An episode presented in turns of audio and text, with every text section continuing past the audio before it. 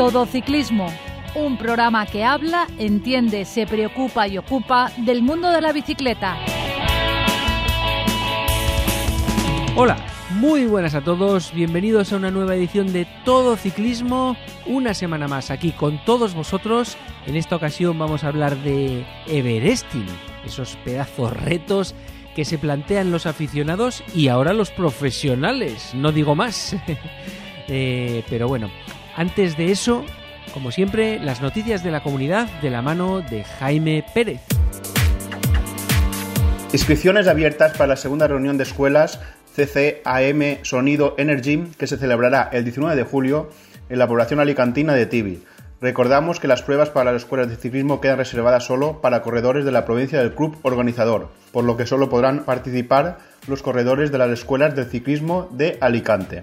Una segunda noticia es que los mejores corredores amateur del panorama nacional se darán cita el próximo 14 de julio para arrancar la competición tras el confinamiento en la Vuelta a Zamora. Desde Valencia, el Neyar Telecom Ale tratará de repetir la victoria de la etapa lograda en 2019 con el corredor Tomás Conte. Y para acabar, decir que han arrancado los trabajos en la calle Herrero de Castellón para habilitar un carril bici con un trazado aproximadamente de 640 metros con lo que se permitirá ampliar la red ciclable de la ciudad de Castellón de la Plana. Automovilista. Modera tu velocidad al adelantar a un ciclista. Ciclista. No sueltes nunca las manos del manillar. No te olvides visitar nuestra web todociclismoradio.com. Bueno, y como siempre tras las noticias de Jaime, muy buenas, Pepe. Muy buenas tardes a todos ciclistas. Hoy nuestro habitual ya Miguel Ángel Granero nos viene, que aquí estás, por cierto, muy buenas Miguel Ángel. Hola, ¿qué tal? Aquí estamos. Yo ya te iba a meter de lleno en, la, en el tema de la semana, pero bueno. Eh, esta, esta semana pasada has hecho el reto del que nos hablaste, nos hiciste una intro de un par de semanas eh, sobre un Everesting que ibas a hacer en Vallada en un puerto concreto y tal.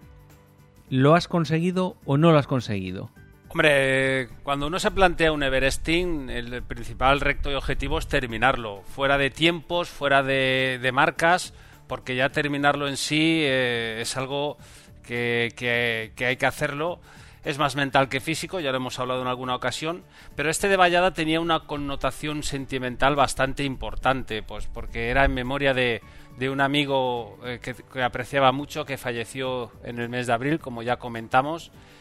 Y bueno, contacté con el pueblo de Vallada, eh, se volcaron todos conmigo, la verdad es que ha sido una experiencia espectacular, muy emotiva, estar durante prácticamente todo el tiempo que ha durado el Everesting, gente cada vez que pasaba por el pueblo apoyándote, aplaudiéndote, eh, pocas subidas las hice solo, incluso alguna la hice solo porque lo pedí yo para para buscar sensaciones, para reencontrarme a mí mismo, pero la verdad es que ha sido muy emotivo, muy bonito, ha sido también muy duro, porque la noche fue muy húmeda y eso hizo que desde el primer momento estuviera sudando mucho y luego durante el día hizo mucha calor.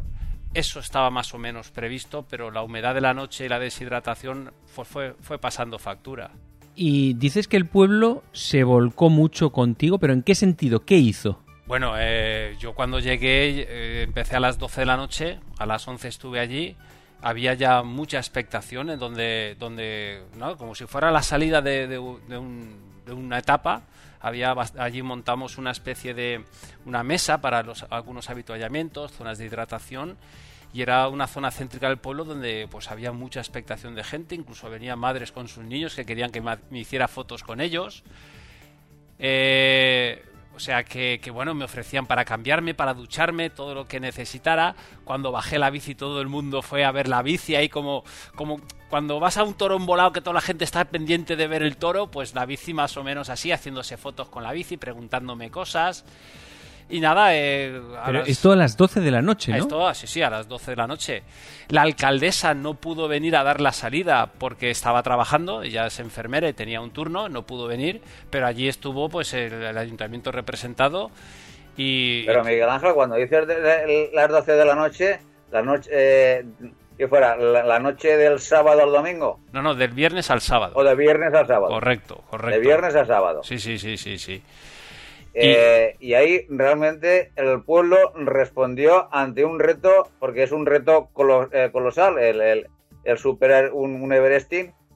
Eh, más que pueblo sería, yo entiendo que la comarca, ¿no? Porque en la zona es, es una zona donde, bueno, pues hay cierta afición al ciclismo y yo creo que pocas veces en esa, en esa comarca en esa zona, pues, bueno, conseguir un reto o un desafío como que tú propusiste, eh, la expectación, como comentas, sería, sería máxima. Sería, como te diría, un evento deportivo de máximo nivel en la zona, ¿no? La verdad es que fue algo que, que allí nos había dado. Eh, había mucha curiosidad desde el primer momento que dije de hacer un Everesting, de subir 17 veces al Portichol por el Campello, que eso hay que recalcarlo. Eh, allí la gente pues estaba un poquito eh, impresionada, ¿no? Un poquito como... Incluso había gente que podía tener las dudas. Y, la verdad es que fue un evento que hacía tiempo que, no levantaba tanta expectación allí en Vallada. En una de las subidas, una de las personas que me acompañó, uno de los ciclistas, me comentó algo que, me ilusionó mucho y, me dio mucha fuerza. Y es que lo que yo estaba haciendo había logrado que en Vallada la gente volviera a tener un poquito de ilusión después de todo esto que había pasado con el COVID, que les estaba ayudando un poquito a salir de casa, a sentir otra vez, mm, volver a, a, serlo como antes, ¿no? Y eso, pues quieras o no, aparte de los retos que puedas conseguir, lo que tú ah, notas que transmites a la gente y lo que te dicen es algo muy bonito y, que te llena de mucha satisfacción.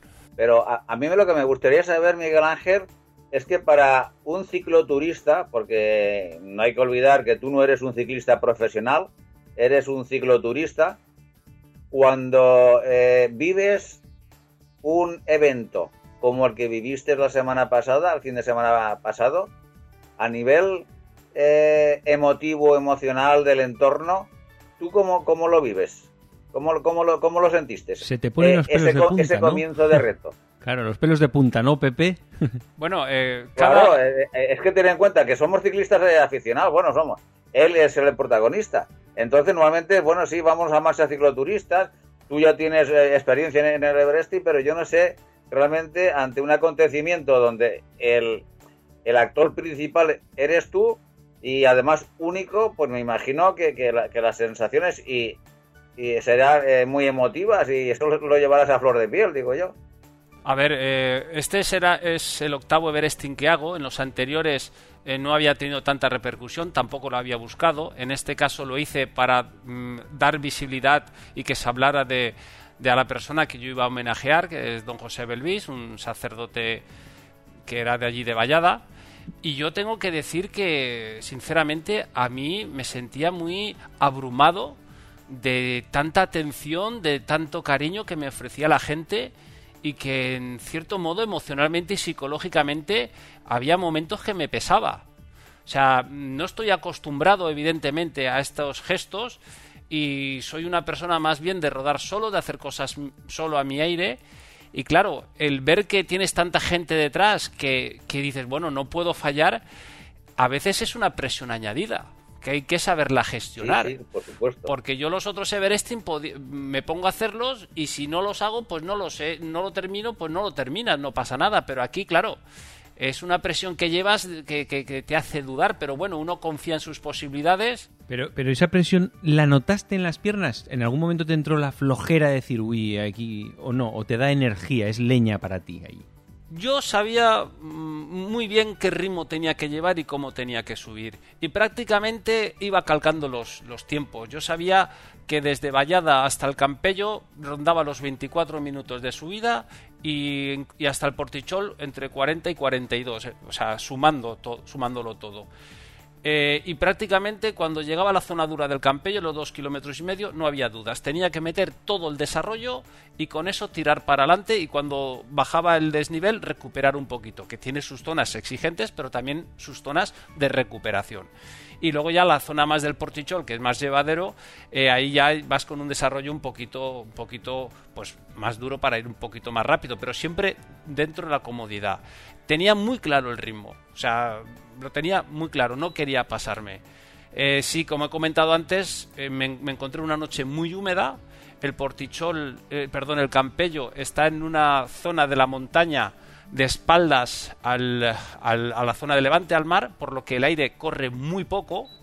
Luego llegaba arriba ya más abierto a la zona del portichol, que es más expuesta al sol, pero también al aire. Y aunque diera más el sol, el aire hacía que se llevara mejor el calor. Pero la zona del, del campello, de ser la más exigente con la humedad, pues no, no fue fácil, pero bueno, eh, yo iba, como se dice, subida a subida, iba disfrutando mucho. Cada vez que subía y que bajaba, la gente, aunque fuera a las 2, las 3, las 4 de la mañana, había gente aplaudiéndome. Incluso hubo algún vecino que no podía dormir y, y salió a quejarse. O sea, toda la noche había gente allí arriba aplaudiendo. ¿Alguno había? No, a ver, arriba, arriba no, estaban en Vallada. En Vallada, En el digamos. punto donde pusimos de habituallamiento. Y sí, sí, sí. O sea, la gente allí, pero la gente sabía lo que había en el pueblo. Cada vez que me pasaban, ¿cuántas llevan? Venga, ánimo. Y bueno, en las primeras tres me acompañó un chaval, un chaval jovencito, que, hizo tres seguidas y no se lo creía. Luego, cuando él ya lo dejó porque tuvo que ir a descansar, pero descansaría un par de horas porque luego fue un chaval que tuvo Arnau, que tuvo una, una participación muy activa en lo que es en la organización del evento, porque a mitad, después del almuerzo, que ya eran sobre las 11, 11 y algo, ya empezó a dar el sol mucho más fuerte, pusimos un punto de, de hidratación, lo que es en la cima del campello, donde no se paraba, simplemente yo pasaba, ellos tenían un bidón o una esponja con agua que me servía para refrescarme, echármela por encima y continuar de hacia, hacia, el, hacia el portichol. O sea, eso fue muy importante para poder aligerar peso y sobre todo refrescarte y bajar la temperatura. Pero que, bueno, fue muy bonito. Luego ves que está amaneciendo. No sé, hay, vas viviendo cada momento de ese día como, como si fuera especial, que en fin y al cabo lo es. Oye, y el día siguiente el calor que pasaría sería tremendo. Eh, te pusiste morenísimo, ¿no? Porque fue todo el día entero en la bici, ¿no? Desde que amanece hasta que anochece, prácticamente. Sí, sí, bueno, yo estoy acostumbrado a, a ir bastantes horas en el sol, pegando bastante fuerte, y ya te pones de un moreno que es como ya no vas a más. O sea, como si hubieras llegado tu límite y ya no, ya no vas Pero a ¿y, más. y te pones crema? Sí, claro, claro. Tienes que ponerte un factor eh, fuerte, un factor 50, vender una crema. Porque eh, si te la pones de las blancas, de estas son cremas, que cuando sudas parece que sudas blanco. Y hay una crema, no recuerdo el, el nombre, creo que es una farmacia, es transparente, que te la pones, es especial para deportes, porque si sudas no se va, ni si te mojas tampoco. Pero no me la puse desde el inicio, me la puse a la hora del almuerzo, porque claro, de noche no hacía falta que llevara la crema. ¿Y eso te dura, te dura ya el resto del día o so- cada pocas horas te vas rellenando? Bueno, eh, me puse alguna vez más. El sol, la verdad es que pegaba muy fuerte. La deshidratación era importante. Prácticamente en cada subida y bajada me bebía un bidón. O sea, un bidón es 500 de 500 o de- Correcto, correcto. En cada subida que eran 25 minutos en total, ¿no? No, bueno, cuare- de- 40. en total eran sobre 42. Pero tampoco es tanto beber un bidón, ¿o sí? Un bidón cada 45 minutos, un bidón entero. Bueno, no está mal, ¿no? No está Sí, mal. bueno, tienes que hidratarte mucho. Aparte de lo que bebía, lo- tenía otro bidón para echarme por encima, porque había, tenías que ir hidratando el cuerpo. Ya sabemos que el sol eh, a la musculatura la fatiga mucho, le- lo, lo- acaba notando y después de tantas horas. Es verdad que no es un esfuerzo de una exigencia explosiva muy alta, pero sí que tiene que ser muchas horas y muy continuo. Y bueno, también eh, habíamos programado una hora de desayuno sobre las 6 de la mañana, 6-7, que es una hora importante que, porque eh, cuando estás toda la noche es cuando cambia de noche al día y a mí personalmente el cuerpo noto como que me hace clic, como que me entra sueño y es una zona, un momento para parar. Ahí pues tomamos un pequeño desayuno, todo muy bien, es como reiniciar el día.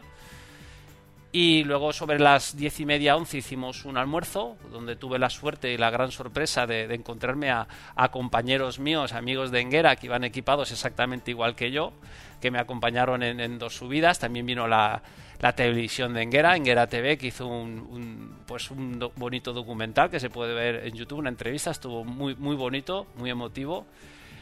Y, y bueno, luego ya sobre las dos y media una comida. Ahí tuve un momento complicado. Estaba, bueno, estaba ya solo comiendo con, con Jordi, que me acompañó en todo. ¿En una comida te refieres a un cochinillo allí y, y parada de dos horas o qué? No, no, ya teníamos, era pasta lo que había que comer. La verdad es que me costó comer, comí la ensalada de primero de pasta un poquito más. Eh, me había pasado una cosa, tenía un, problema con la bici, yo llevo cambio electrónico y me estaba quedando sin batería en el cambio. Entonces eh, no sabía si me iba a durar toda la prueba lo que es la, la, batería, entonces cuando, se, cuando queda poca batería se bloquea el cambio, se queda en plato pequeño y en los piñones intermedios. Claro, con los piñones intermedios no podía subir. Y eso, quieras o no, me estaba desgastando un poquito mentalmente. Pero, ¿y cómo cometiste ese error? ¿De no cargarlo al día anterior? ¿O es que dura tanto que te olvidas? Yo al día anterior miré, preparé la bici y lo miré y lo tenía en un 20%. Y digo, tendré suficiente. Y entonces el error fue no haber cogido el cargador porque el cargador del D2 no es estándar como el de los móviles, es uno especial. Entonces, bueno, empecé a pensar opciones, soluciones durante la marcha. Pensé, bueno, le pedí al chaval este, a Arnau, que me dejara su bici, en el supuesto de que me quedara sin, sin cambio, para simplemente cambiar de bici y seguir. Y lo que hice en las cuatro últimas subidas, eh, bueno, después de comer, eh, pedí por favor subir solo esa subida porque me quería, estaba con un poquito, casi un golpe de calor, necesitaba hidratarme, como meterme en una piscina, ¿no? Para eh, volver a encontrar sensaciones. Y bueno, me veía, que me veía, yo me decía, ¿te veo blanco? digo, no, necesito subir y tranquilo, necesitaba hacer un reset, sabía que iba, iba a haber momentos duros y tenía que estar preparado para superarlo y yo sabía que iba a poder. Pero necesitaba hacer una subida tranquilo, a mi aire, concentrándome en mis cosas y viendo mis sensaciones. Sí, sin la presión de alguien al lado ni nada de sí, eso. porque ya me iba a acompañar una persona y digo, no, digo, déjame, esta la quiero hacer solo. Y quería subir con todo metido, o sea, llevaba un 36-34 con todo subido. Con eso subo el campello y si, y si luego en el portichol pues voy algo más despacio, pues iré algo más despacio, pero puedo subir. Y luego para bajar prácticamente no tocaba, no pedaleaba. Entonces, eh, las cuatro últimas subidas no toqué el cambio, para digo, si no lo toco no cambia, no gasta. Y claro, bueno, eso bajé, bajé, ya eran 42, eran entre 44 y 45 minutos de subida, pero bueno, no, no importa. Y bueno, una vez vi que esa subida, que todo iba bien, que podía hacerlo con ese desarrollo, ya bajé y le, dije a Jordi, Jordi, sé que lo termino, ¿no? Ya me dio más confianza, ya vi que podía y, nada, seguimos y tras pasar ese momento malo, que siempre los hay, pues nada, seguimos para adelante y, lo conseguimos. ¿Pero cuántos momentos malos tuviste a lo largo del reto? No, yo, momento así malo, o sea, de dudar de, no hacerlo, quizá la única duda que tenía era por el cambio, por el cambio de la bici que me quedara bloqueado. ¿Vale? Pero mentalmente, yo sí, yo me encontraba bien. Dentro de lo exigente que es el reto, me conozco, sé que es el ritmo, conozco mi cuerpo, sé que también soy cabezón y testarudo para estas cosas, que no iba a ser fácil el que yo echara pie a tierra. Y además también lo que comentábamos antes, tienes la presión de la gente que te da el cariño, eh, que estás, has dicho que lo vas a hacer, que no puedes echarte atrás, y además el motivo por que lo hacía, pues yo por don José notaba que, que él en su momento, pues oye, me ayudaba, me motivaba y, no, y no me rendí.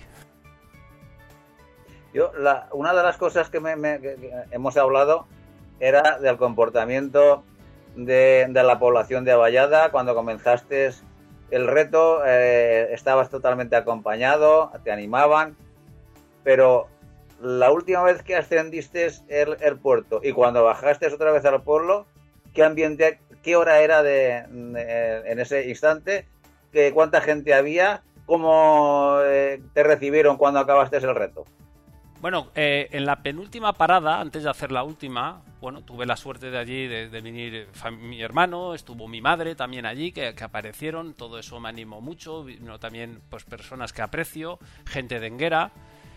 Y bueno, eh, cuando bajé, pues le dije a unas personas, a Arnau, el chaval este, dije, baja y coge a tu padre y a Jordi y súbelos arriba. Ahora luego contaré el por qué, ¿vale? Y, bueno, yo bajé la última, me rehidraté, me, comí un poquito, me lo tomé con calma, la gente pues venga a animarte. Y la última, eh, en la penúltima me acompañó gente, pero ah, ya llegando al final les dije, disculpar si no os he hablado, pero es que ya estaba en mi mundo, estaba en mis cosas, la gente me acompañaba, yo solo agradezco mucho, pero, pero no les hablaba porque estaba pensando en mis cosas, yo sabía que estaban ahí y me sentía hasta incluso un poquito descortés con ese gesto, ¿no? Sí que tenía muy claro que en la última, eh, si me querían acompañar, que fuera solo hasta el campello y el, el portichón lo quería para mí solo. Para sacar todo, todas las vivencias, todas las sensaciones, todo lo que tenías dentro. Pero tuve la suerte de que esa subida la hice entera, entera yo solo. O sea, el campello para mí, cada vez que estás subiendo sabes que es la última vez, que no vas a volver a pasar por ese sitio, ese día. ¿eh? Y bueno, eh, yo los últimos kilómetros, la zona del Portichol, más llevadera, pues me iba emocionando, me iba emocionando por, por, por, haberlo conseguido, haber llegado al final, por haber logrado dedicarlo a la memoria de quien yo quería. Y una vez llegué arriba, pues estaban estas personas y la verdad es que nos abrazamos, nos emocionamos, fueron momentos muy personales. Les dije que subiera porque yo sabía que abajo no íbamos a tener ese momento, digamos, de intimidad, porque iba a haber mucha gente y momentos eso con la familia con fue muy bonito muy emotivo y nada luego pues eh, al bajar abajo pues se hizo una especie de fiesta tocaron las campanas del pueblo allí toda la gente aplaudiendo se puso música vino la, alcaldesa eh, bueno hubieron palabras también decir que fue un recto donde se recaudó más de 1.200 euros que se ha destinado al 50% para las necesidades de la parroquia de allí de Vallada y la, y la residencia de ancianos, que allí mismo se les dio, se hicieron una especie de cheques y se les repartió a, cada, cada uno. También eh, el Ayuntamiento de Vallada tuvo conmigo el, el detalle de regalarme una placa por lo que había hecho. Y ya os digo, muy bonito, precioso, ya digo, muy emocionante. Ahí estaba yo muy cansado, a lo mejor no transmitía lo que, lo que uno le gustaría pero la verdad es que a mí, pues, no sé, es que no tengo palabras para, para de agradecimiento para lo que Vallada pues ha hecho conmigo. Pero, es verdad que es un, un ejercicio tan extenuante que, sí que tienes que tener una sensación extraña de, jo, todo el mundo celebrándolo aquí y yo es que no puedo, estoy reventado, ¿no? ¿Era algo así o qué? Bueno, también la forma de ser de cada uno. Yo pues soy algo más frío para a lo mejor mostrar algunos sentimientos o algunas cosas pero, pero bueno, eh, sí que es verdad que con la fatiga, con la deshidratación que llevas, eh, esto es como, eh, estás tan abrumado, o sea, es tanto lo que sientes que te cuesta de, experimentarlo y te cuesta expresarlo. Es como cuando te das un golpe muy fuerte que del inicio no te duele y te duele un poquito más adelante, ¿no? Pero que ya yo es que no tengo palabras. muy contento. Después de ducharme eh, fuimos, nos estaban esperando en la parroquia, allí del pueblo. Eh, el párroco hizo un responso por, por, las víctimas del COVID y por el sacerdote este que había fallecido. Tuvo unas palabras, muy bonito todo, o sea que es que más no puedo pedir. O sea, me decían, pide algo, pues, no, no, sé qué pedir. O sea, soy feliz así. me, llevé hasta cosas mías de casa porque me sabía mal a mí que, que ellos gastaran y tal, ¿no? Pero bueno, fue, ya digo, un día muy bonito. Ahí se podría decir a lo mejor que eres el deportista más famoso de la zona. Bueno, luego eh, esto el ayuntamiento hizo una nota de prensa sobre lo que lo, que había pasado, el reto, y bueno, se publicó en distintos sitios de, la zona y la verdad es que pues parece ser que sí, ¿no? Yo pues bueno, eh, es que quiero decir que esto de los Everesting eh, muchas cosas, en cuanto quieres sacar mucho la cabeza, siempre viene alguien y te la chafa porque ha hecho dos o tres. Sí, siempre hay alguien que Entonces, hace más. Eh, hay que hablar con, con, moderación. Ya os digo que yo he hecho ya bastantes más. Creo que de la comunidad puede que sea el que más ha hecho, con ocho. Que no, espero que no sea el último. Y, y bueno, eh, famoso, pues bueno, no sé. Yo, con que la gente me mire con respeto y, se acuerde del hecho, del gesto y de lo que se hizo, ya estoy, ya estoy contento. ¿Cuánto fueron las pulsaciones medias que hiciste en un reto así? ¿Te acuerdas? Pues las pulsaciones, eh, te lo puedo mirar, pero yo creo, sinceramente, y no es por nada, igual no llegué a 120. ¿Y de máximas tampoco llegarías a... máxima... ¿Tu, tope cuánto suele ser eh, cuando subes así? Si subo a 160, 160 y algo, yo ya me, me da algo. ese es el modo sprint, digamos, ¿no? A 160 y algo. Sí, sí, sí, sí, o sea que...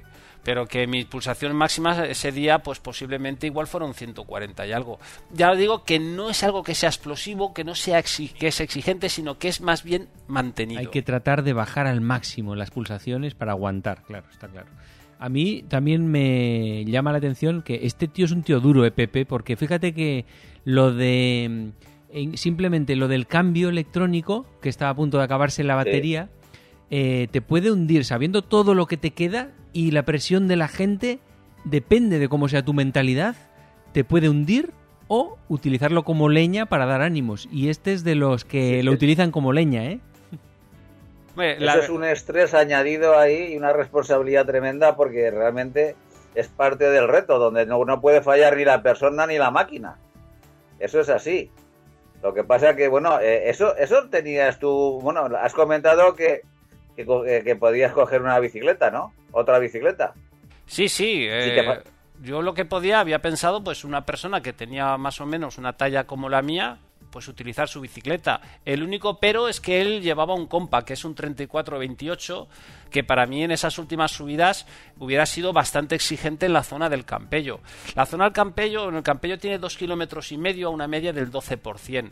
Dentro de esa dureza, yo sabía que tiene dos zonas extremas. Una el inicio, con una recta salida de unas herraduras de la ermita y una recta que llega a picar al 19 y luego una casi al coronar donde pasas de un 14 a un 18, un repecho que se hace duro. Entonces yo sabía que era tres minutos en una y unos dos minutos en otra y simplemente era concentrarse el esfuerzo en ese tiempo, no querer pensar que son 40 minutos de esfuerzo, sino un bloque de tres y otro bloque de dos.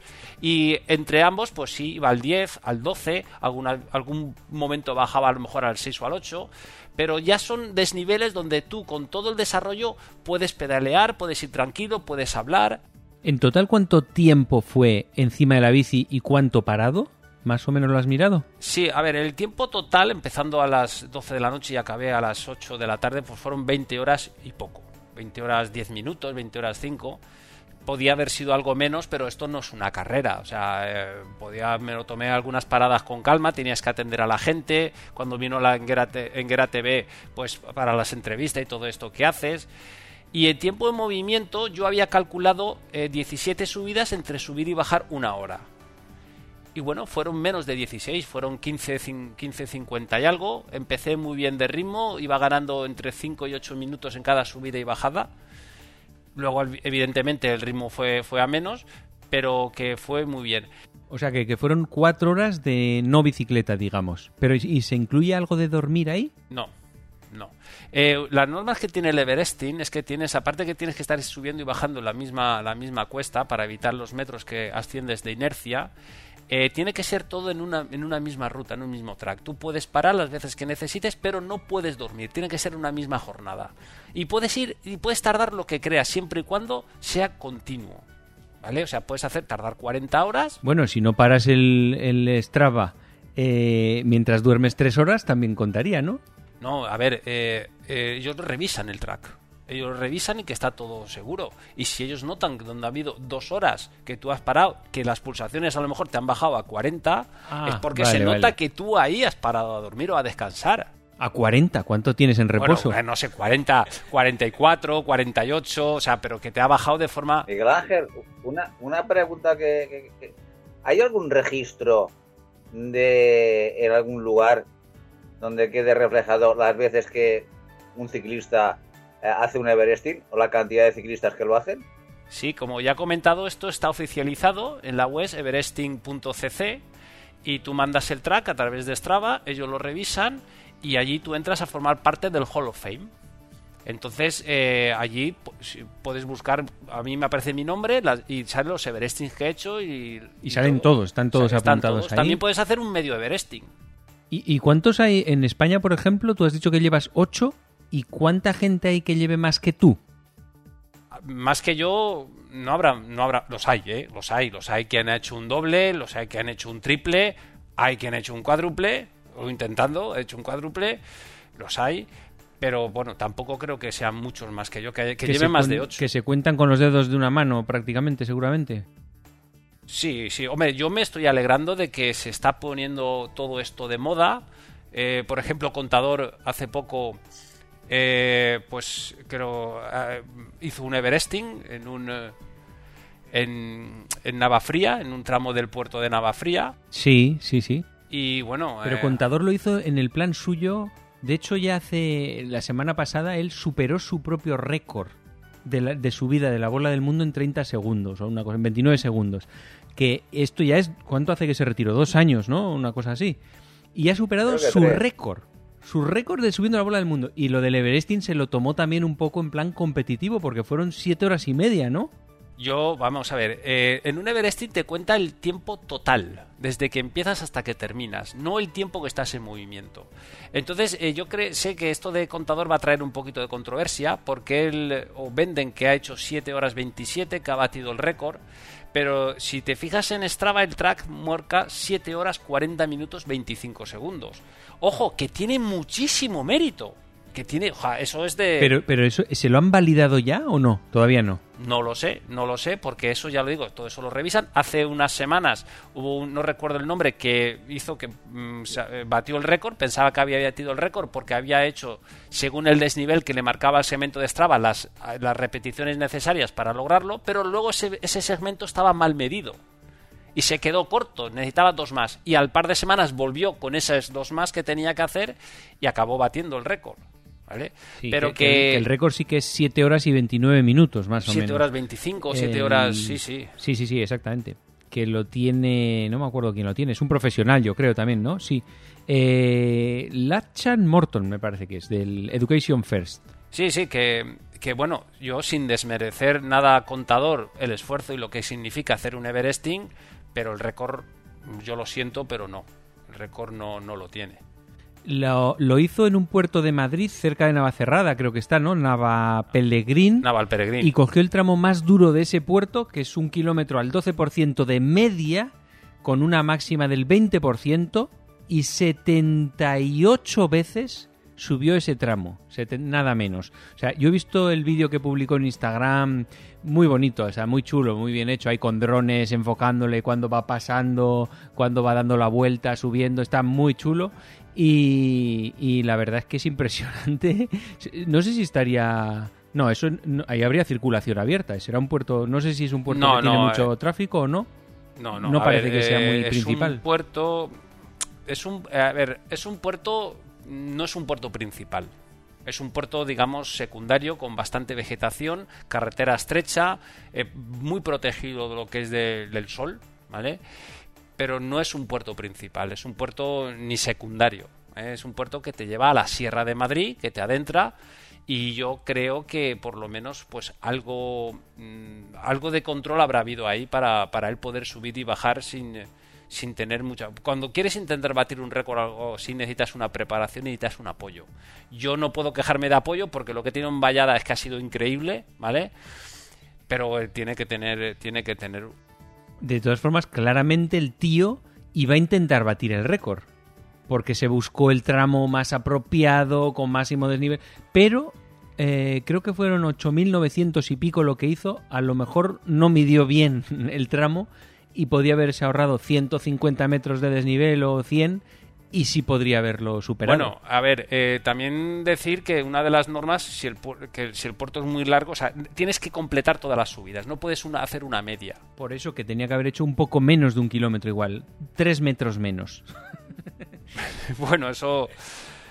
Pero que, que tiene, tiene, sin desmerecerle nada, ¿eh? Sin desmerecerle nada, pero de récord, yo no, de récord no. no, no Al César lo que es del César. de todas formas, eh, claro, estamos hablando de, contador. Contador eh, no es que sea un profesional del ciclismo, un ex profesional del ciclismo. Es parte de la historia del ciclismo, que es mucho más, quiero decir. Con lo cual, en fin, las comparaciones son odiosas. Pero como hemos comentado, Miguel Ángel, eh, tú no dejas de ser un cicloturista, tu actividad laboral no es la bicicleta, tú te dedicas, bueno, tu profesión será otra muy distinta a ser ciclista y bueno, y ahora mismo contador. Mm, él ha sido, como todo el mundo, como hemos comentado antes, pues eh, un, uno de, va a entrar en la historia del deporte español, ha entrado ya en la historia del deporte español, obviamente. Yo no sé ahora mismo él profesionalmente a qué se dedicará, pero si se marcó eh, este reto, como supongo que se marcaría, sus entrenamientos, su su dieta alimenticia, sus descansos y tal, lo, tenía, lo tendría todo muy, muy programado también, como un buen profesional que ha sido, para conseguir tiempos y, batir récords. Hombre, esto yo. yo. creo que forma parte de una campaña publicitaria del propio contador para promocionar su marca de bicis, que creo que se llama A Bikes o algo así, que será Alberto Bikes, no sé cómo se llamará, y creo que forma parte de eso. Eh, Seguramente sí.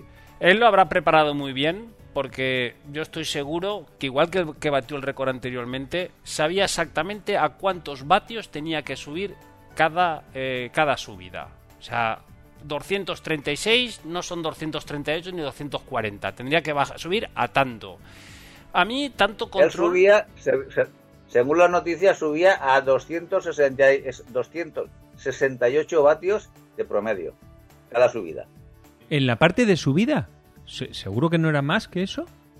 Yo creo que no necesitaría más. Las, informaciones, las informaciones que, salen eh, en los medios es que son 268, es decir, la potencia promedio estimada eh, son de unos 268 vatios. Sí, pero a ver, cuando te sacan la potencia promedio de una ruta, es la subida más la bajada. Entonces la bajada siempre baja algunos vatios porque no vas pedaleando pero yo creo que él subiría... Pero que está, está eso todo muy medido. ¿Cuántos vatios hiciste tú? Yo 190 o cosas 190, pero eso cuenta, la, bajada te baja mucho la media. Sí, sí. Yo había veces que en el Campello iba sobre 360, 380 vatios. Pero eso es una salvajada, ¿no? De forma tranquila. ¿eh? O sea, pedaleando de forma tranquila, claro, tú te pones una rampa al 16-18%, por poco que quieras, generas fuerza. Entonces, contador tenía que subir eh, en las subidas por encima de eso también. Sí, claro, por supuesto. Para ir a esas medias iría a 400 el tío subiendo. Además, él es ex profesional que no es que se haya dejado y se haya abandonado, él ha continuado haciendo ciclismo a otros niveles, fastidiando sobre todo en Strava los coms a la gente normal, ¿vale? Pero que él eh, entrena y él sabe muy bien cómo tiene que moverse. Esto, desde luego, se está volviendo una moda porque ya, fíjate, ya hay varios profesionales que se han metido al tema de hacer Everesting, incluso durante el confinamiento en el Zwift, hasta Cavendish creo que hizo uno en, en la plataforma virtual, tipo el Bicool y estas cosas, eh, y algún otro profesional. O sea que esto se está poniendo de moda, Miguel Ángel. Esto es, en realidad, eh, debe ser un gusto para ti porque te está, te está alzando ahí el nombre, ¿no? Sí, la verdad es que yo mi primer Everest lo hice en 2017. Eh, la gente ya te empezaba a ver como, bueno, con respeto, pero como un bicho raro, ¿no? Y dice, esto... Y claro, hay mucha gente, mucho ciclista que si no lo hace un pro, mm, es como si no mereciera la pena, ¿no? No cuenta. O sea, si los pros no suben al Monduber, yo no subo al Monduber. Si los entonces, si los pros no llevan ese desarrollo, pues yo no llevo eso. Pues bueno, oye, cada uno entiende el ciclismo como quiera. Y ahora, debido a esto al confinamiento y a la falta de pruebas de, que se han cancelado, pues yo creo que los ciclistas, pues como base de entrenamiento para hacer series y para también llamar la atención, pues han encontrado el Everesting, donde tú simplemente en una cuesta, en un sitio que esté en tu término, sin salir de él y cumpliendo las normas, pues puedes hacerlo. Entonces, eh, a mí me gusta porque esto ha empezado a dar más visibilidad a, este, a, esta, a esta forma, a esta, em, ¿cómo se dice? A esta faceta, a esta, a esta nueva versión eh, del ciclismo y que haya traído a la gente y que haga que se anime a la gente a, intentarlo, porque es muy bonito. O sea, eh, ya sé que visto desde fuera parece algo muy exagerado, pero cuando estás dentro, cuando ves el ritmo que llevas, el compañerismo, eh, es algo que vas probando, vas haciendo y te va gustando. ¿eh? O sea, es como una meditación extrema. Sí, y luego también eh, es, un, es un reto yo creo que más mental que físico. O sea, porque físico sabes que vas a llegar al límite y simplemente es mentalmente saber dosificarte, saber ir y sobreponerte. O sea que, que yo a la gente le, se lo recomendaría. El Oronet, aquí donde lo vemos, eh, posiblemente, y esto estoy hablando a ojo, sea el puerto de España donde más Everesting se hayan hecho. Curiosamente. O sea, eh, contando que los primeros fuimos cuatro amigos, donde estuvo Héctor Barberá, más eh, otros, contando las dos vertientes, más hace poco que también otro amigo, otros dos que también lo han hecho, pues a lo mejor en Loronés han podido hacer ya 10 Everestings. O sea, y yo creo que en España no creo que haya algún puerto donde se hayan hecho más Everestings que, que en el Oronet. Y eso que el Oronet no es de los mejores puertos para hacer un Everesting, porque necesitas muchos kilómetros para sumar ese, ese desnivel. Eh, Miguel Ángel, eh, una duda que tengo yo. Eh, una vez que ya terminas el reto, bajas de la bicicleta. Supongo que, eh, claro, bajas totalmente molido, destrozado. ¿Cuánto tiempo tardas en recuperarte? Y sobre todo, ¿qué parte de tu cuerpo es la que más tarda en recuperarse?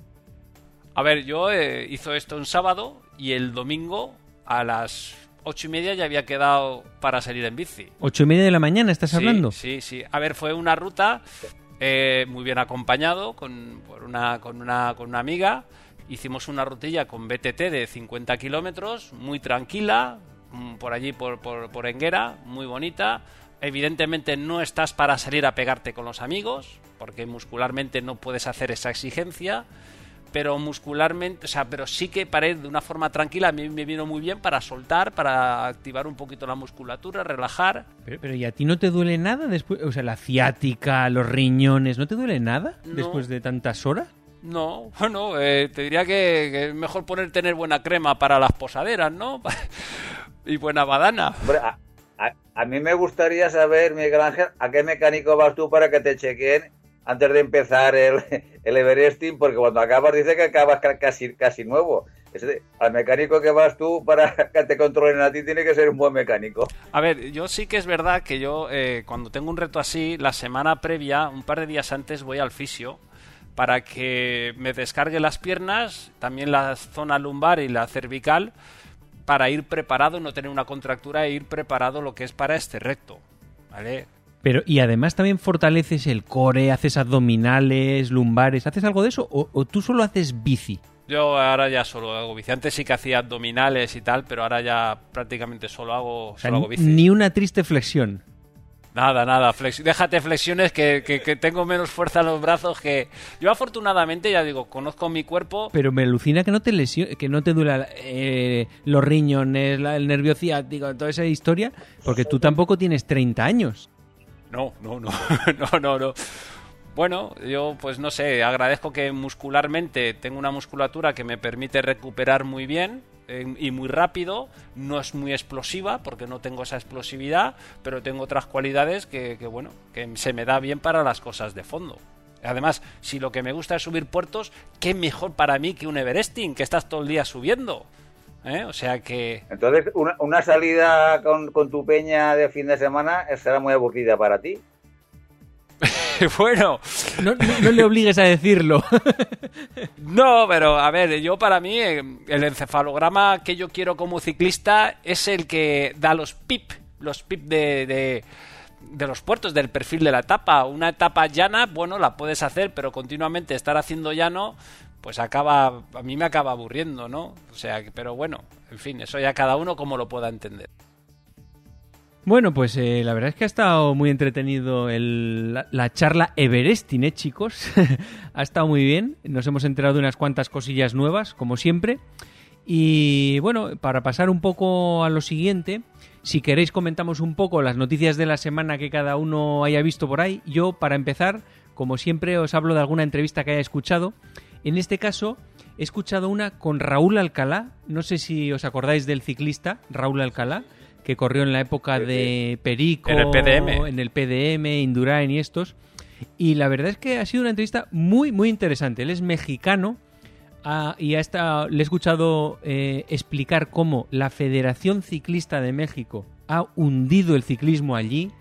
Él no, no le, no le ha costado nada decir que, que es un descarado el presidente de la federación que se lleva el dinero de todos los ciclistas para él y no invierte nada en ciclismo.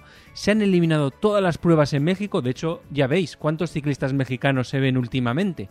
Nada. O sea, yo no recuerdo. Después de Raúl Alcalá, se ha quedado el asunto eso. Y, y eso entre otras cosas. También ha comentado que, por ejemplo, él ve mucha diferencia entre el físico de los ciclistas de su época y el actual. Que ahora se prima mucho eh, el estar extremadamente delgado, porque las etapas también son mucho más cortas. Y, que él cree que si se volviera a hacer eh, las etapas como en su época, eh, contrarrelojes de 70 kilómetros, etapas de 280, que habría muchos problemas para los ciclistas actuales precisamente por el cuerpo, que no lo tienen tan voluminoso como, como antiguamente. Eso también me llamó la atención. ¿Y mm, qué más os podría decir de él? Eh, estuvo contando también que cuando que él llegó al PDM como su gran apuesta, eh, le ficharon y que dice que él ganaba más dinero en el PDM, que cree que él ganaba más dinero que Indurain incluso.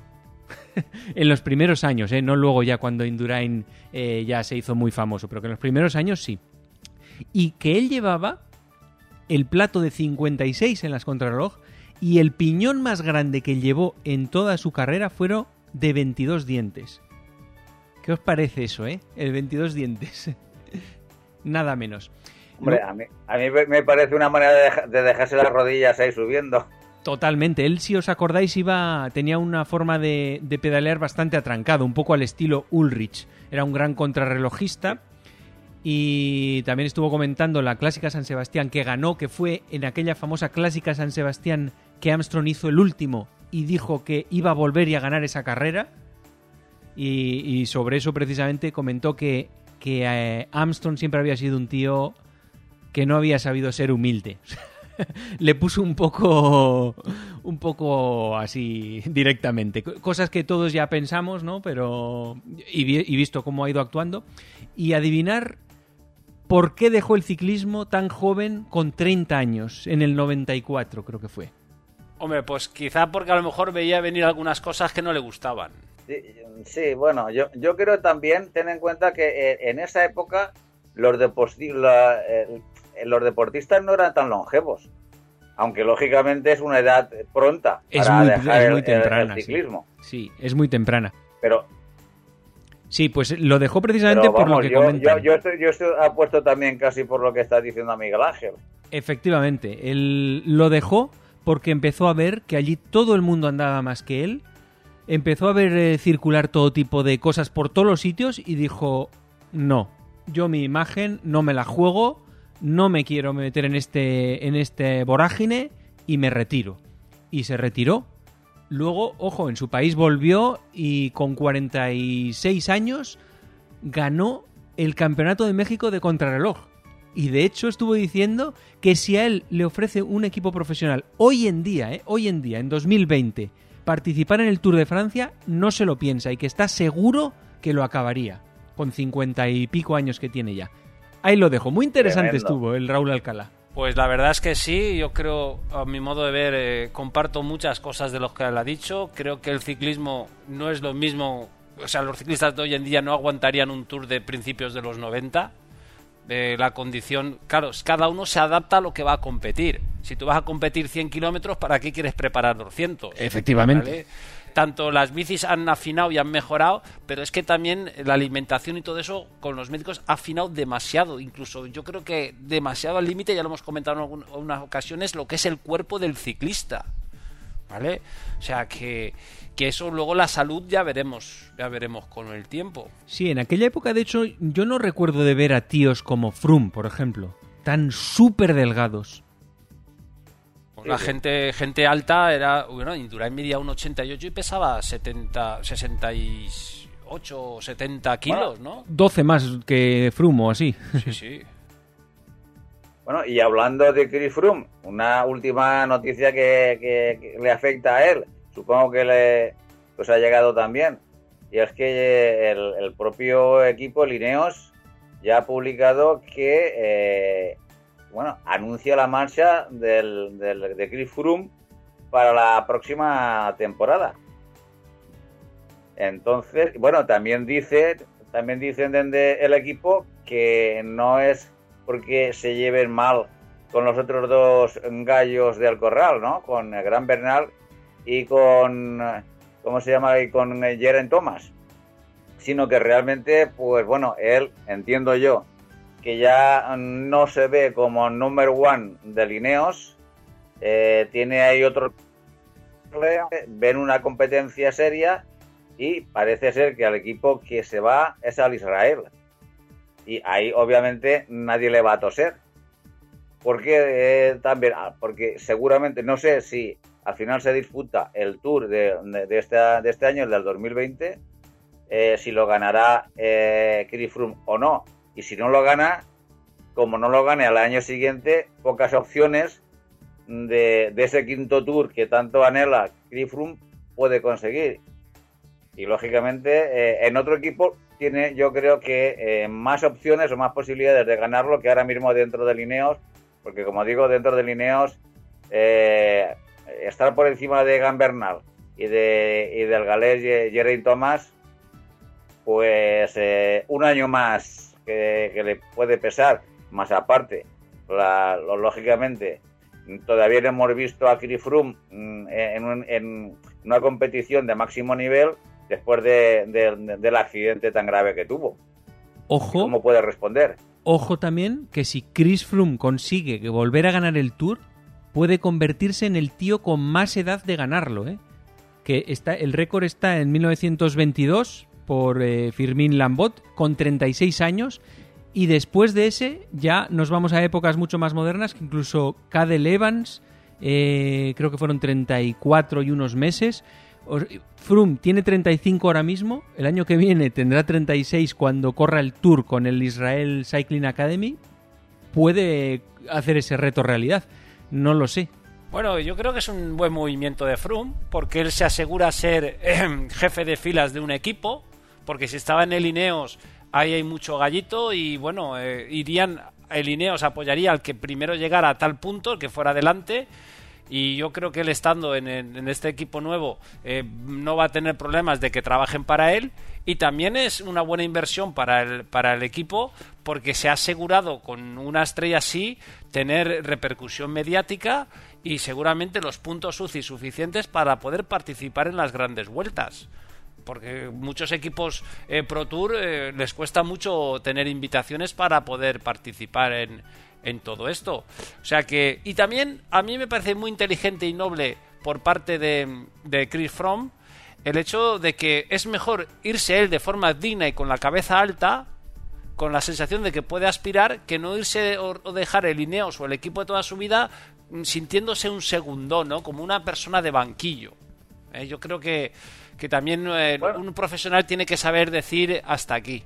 Sí, pero claro, si tú dices hasta aquí eh, porque reconoces que en el Ineos, bueno, pues ya no vas a ser el número uno sin discusión, cuando vas a un equipo nuevo, entiendo que tanto el equipo como él entienden su nuevo papel, es decir, obviamente él sí que iría o sí que irá a este nuevo equipo como número uno indiscutible, pero eh, el, nuevo equipo ya lo recibirá, por supuesto, con mucha ilusión eh, para por los retos que puede conseguir, los triunfos que le, puede, le puede llevar al, equipo, pero tampoco creo que vea el, nuevo equipo las opciones al 100% de ganar un tour como si estuviera en el Ineos. Yo no, yo no lo sé si realmente vosotros lo compartís esta idea. A ver, evidentemente eh, yo creo que tiene más opciones. En el Ineos tiene demasiados gallos para competir. Y en el otro equipo donde él solo se, todo se, se centra en él, eh, yo creo yo creo que él se ve capaz porque no hay un dominador ahora hoy en día en el, en el Tour, un dominador como fue Inol, como fue Mers, como fue Indurain eh, que, imponga tanto. Y él se ve capaz, él cree que tiene algún tour en las piernas. Acordaros de cuando fue la, la transición entre Perico e Indurain en el Banesto. Eh, Perico eh, llegó un tiempo que se dio cuenta que él mm, no iba a poder ganar un tour aunque se fuera a otro equipo. Porque había un monstruo que era Indurain que, que no, no, se lo iba a permitir y Perico supo en su momento asimilar su rol poco a poco primero eh, era jefe de filas, luego co-jefe, co-líder con, con Miguel, iba enseñando y luego estaba ahí como, como escudero, ¿no? Pero bueno, como escudero tampoco te creas tú que fue mucho, ¿eh? Sí, sí, pero que, que Perico, mm, yo creo que a lo mejor si hubieran visto que él podía ganar un tour y pudiera con Indurain, a lo mejor hubiera buscado alguna salida. Pero bueno, eso ya son, es otro debate, son suposiciones y es hablar por hablar. Pero que yo creo que Chris Fromm, él se ve capacitado para ganar un tour eh, sabe que no va a tener el apoyo del equipo al 100%. De todas formas, me parece que Chris Froome será de los supercampeones, porque es uno de los supercampeones más modestos que hay. Porque cualquier otro ¿Tú, te imaginas a Inol eh, que le ponen a otro en el equipo? Anda, ¿qué hizo con Lemon? Es que, o a Indurain, incluso a Indurain cuando se retiró él dejó de ser líder. Mientras estaba de líder. Y Armstrong, es que es una cosa curiosa. Y a From lo están apartando curiosamente. A ver, son decisiones económicas, son decisiones de empresa y Neos pone dinero y Neos manda y Neos quiere ganar. Y sabe que hay gente detrás que viene apretando mucho y bueno, eh, eh, tienen más proyección y más posibilidades con los que vienen de atrás que con mantener a lo mejor a pero, Pero es que él sigue siendo un tío muy bueno, es bueno en contrarreloj, es bueno No es que digas que haya decaído, sigue siendo muy bueno y están pasando de él. Esto me recuerda a, The Last Dance. Pero una, una, una reflexión. Esta noticia que ha lanzado Lineos donde, como estamos comentando, eh, pues Chris Froome ya no estará en el 2021 con ellos. Eh, para la disputa del, Tour del 2020, eh, ¿cómo le va a afectar al propio Chris Froome dentro de Ineos? Porque el futuro ya no es de él. está está Egan Bernal, que es el último ganador, y está Geraint Thomas, que también lo ha ganado. Entonces, ante la disputa, porque ahora mismo sí, el, director dice que, que no va a suponer ningún trastorno eh, en cuanto a las aspiraciones de Chris Froome para el Tour de 2020. Yo pero creo ante tres gallos pero en, Pepe, el, equipo y uno que se te va a ir, yo creo que los otros dos van a salir mucho más reforzados o el equipo les apoyará mucho más que a Chris Froome. Pero yo creo que es que el director dice que no va a suponer ningún problema porque posiblemente no se haga el tour. Simplemente, ¿no? Porque si no... Eh, eso me parece que, un tío como Froome se vaya a ir en un mes y medio. ¿Qué va a pasar ahí en esa escuadra? Va a ser polémica día a día en el periódico, seguro. Claro. Cualquier gesto se va a mirar con lupa. Pero yo no veo a From. From no es Armstrong. O sea, no veo a From una persona mucho más noble. No creo que sea de los que vaya a buscar un protagonismo o apuñalar por detrás. Eh, sinceramente, él eh, se despedirá, intentará pues quedar lo mejor posible, porque muchas veces es más importante saber irte que irte con la cabeza alta que no con un trofeo debajo del brazo, ¿sabes? Pero Miguel Ángel, es que eh, eh, el ego que tiene que tener un gran campeón es tan alto, tan alto, tan alto, que la opción de entrar en la historia del ciclismo mundial como ganador de un quinto tour porque estás con lo mejor de la historia del ciclismo. Eh, déjate de, modestias y o de falsas modestias, porque cualquiera rompe el molde por estar eh, ahí dentro de la historia. Yo lo entiendo así. Pero que sea encima de la bici. Que sea encima de la bici. O sea, no apuñalando y haciendo cosas rastreras fuera de la bici por detrás. No, no, sí, sí, estoy de acuerdo contigo. Pero el problema es que aunque tú estés eh, encima de la bici intentando ganar el tour, eh, si tu compañero de, habitación o de la habitación del lado de tu mismo equipo está a tu nivel o un pelín más, la decisión de que el director de equipo en un momento dado de la carrera te apoye a ti o apoye a tu compañero, igual el, tour está en esa, en esa, en una decisión del técnico. Pero yo creo que en, el... muy el técnico está muy, muy, condicionada, muy condicionado por las circunstancias actuales. Pero el Ineos eh, de siempre ha tomado decisiones que todos los gestores allí lo tienen muy asimilado. Eh, ganó Wiggins un tour porque le dijeron a From que trabajara para Wiggins, si no From posiblemente tendría un tour más. El año pasado ganó Edgar Bernal porque... Eh, No, no, el, el, ¿Cómo se llamaba? el anterior. ¿Quién? ¿Geran Thomas? Geran Thomas subiendo, subiendo Liserán no podía tirar a ir a, ir a por su compañero y se aguantó allí, ¿sabes? O sea, que todo eso son órdenes de equipo que un director decide, tú te esperas, tú esto y tú lo otro. Yo te pago, tú haces lo que yo te digo. Y From pues sabe que si le dicen tal, yo creo que lo hará. Vamos. Hombre, eh, hacer, hacerlo hará, pero bueno, las circunstancias son, son, las que son. Eh, realmente la ansia, las ganas de que venga pronto el Tour y se celebre y se pueda celebrar el, tanto el, el Tour como el Giro como la Vuelta. Esperemos que este verano pueda, se puedan celebrar las tres y las podamos disfrutar.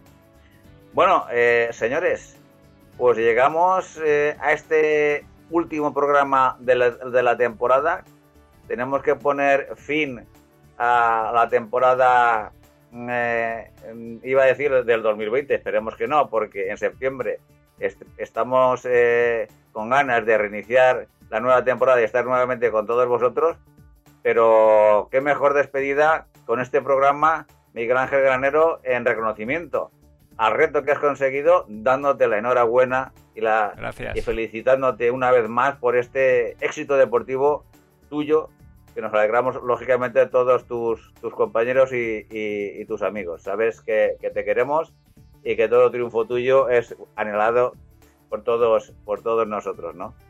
Eh, y a nuestros oyentes, pues qué decirles, que les esperamos con verdaderas ganas. Eh, nos vamos esto, este periodo estival para descansar, recargar pilas, ¿no, Paco? ¿Es así? Efectivamente, vamos a tomarnos un pequeño descansito para volver con muchas ganas cuando empiece ese tour, Pepe. Claro que sí. Y tú, Miguel Ángel, también descansarás después del Everesting y con ganas de cuando puedas estar nuevamente con nosotros, ¿no? Bueno, dicen que las bicicletas son para el verano. Estamos en verano y hay que aprovecharlas. Así que, que descansar, bueno, mientras tengamos ilusión hay que seguir. Claro que sí a todos vosotros eh, aprovechar eh, el, verano, aprovechar estos días que tenemos de calor, como bien dice Miguel Ángel, las bicicletas son para el verano, sacarlas y disfrutarlas. El ciclismo merece la pena. Pasar un feliz verano, nos vemos, nos encontramos en septiembre. Hasta entonces, sean todos ustedes muy, muy felices.